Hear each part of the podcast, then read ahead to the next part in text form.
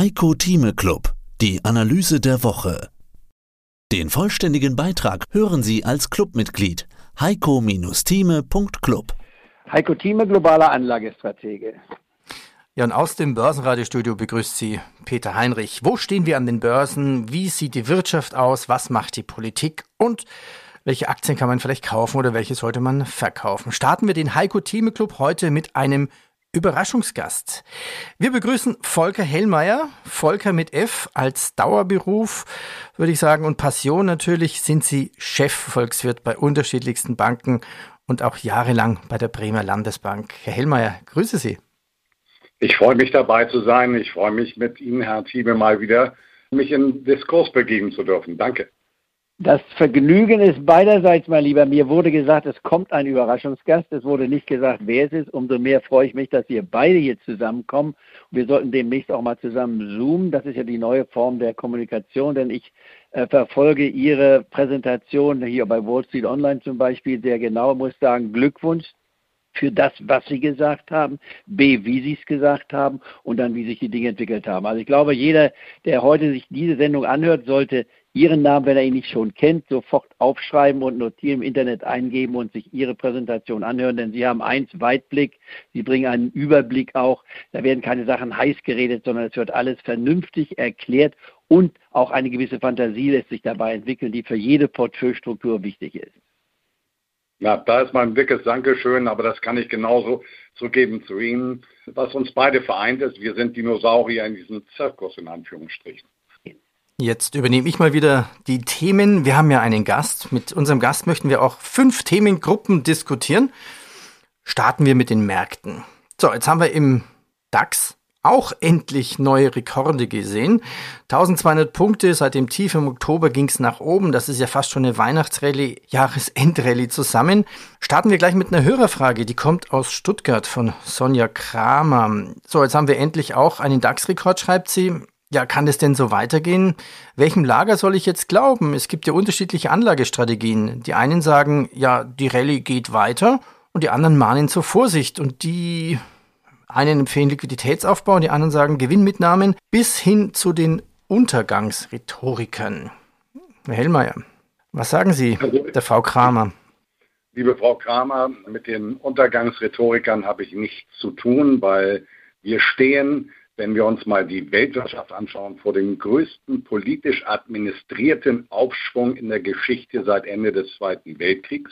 Warum? Wir drehen die gesamte globale Ökonomie auf Grün, auf Effizienz. Dafür müssen wir Anlagen, Maschinen etc. pp. alles erneuern. Der jetzige Aufschwung, den wir sehen, Weltwirtschaft wächst dieses Jahr laut IWF mit 5,9 Prozent, nächstes Jahr mit 4,9 Prozent, ist weit über der Norm. Das normale Wachstum liegt um die 3 Prozent und wir haben bisher nur Aufholeffekte, insbesondere im industriellen Sektor Investitionsfähigkeit aufgrund einer Unterinvestition durch Donald Trump bedingt und auch Corona von vier Jahren. Das heißt, wir haben dann den grünen Technologiewandel, wo Maschinen einfach neu angepasst werden müssen. Und wir bekommen auch noch die gesamten globalen Konjunkturprogramme, US-Infrastrukturinvestitionspaket, ist diese Woche durchgegangen, 1,2 Billionen Euro, Zone 750 Milliarden, die sind noch gar nicht dabei.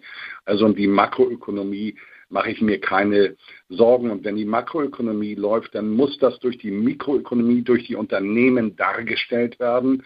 Und das heißt für mich, dass für die nächsten Jahre ein überdurchschnittliches globales Wachstum stattfinden wird, das sich auch in den Bilanzen der Unternehmen spiegelt. Und dann kommt der nächste Punkt, und der ist wichtig. Ja, wir bekommen etwas mehr Inflation, aber die erfolgreichen Unternehmen nehmen doch in ihrer Bilanz die Inflation auf. Das heißt, sie haben einen impliziten, einen indirekten Inflationsschutz.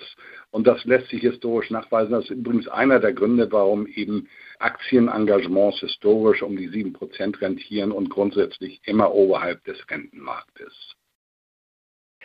Das heißt im Klartext, sieht gut aus, im Ölbereich bitte weiter drin bleiben. Die Weihnachtsrallye oder Jahresendrallye wird kommen. Und von jetzt bis Ende Januar, würde ich sagen, hat der Markt die Möglichkeit, der DAX-Index die 17.000-Marke doch zu sehen. Hätte ich vor einigen Wochen und Monaten noch etwas in Frage gestellt.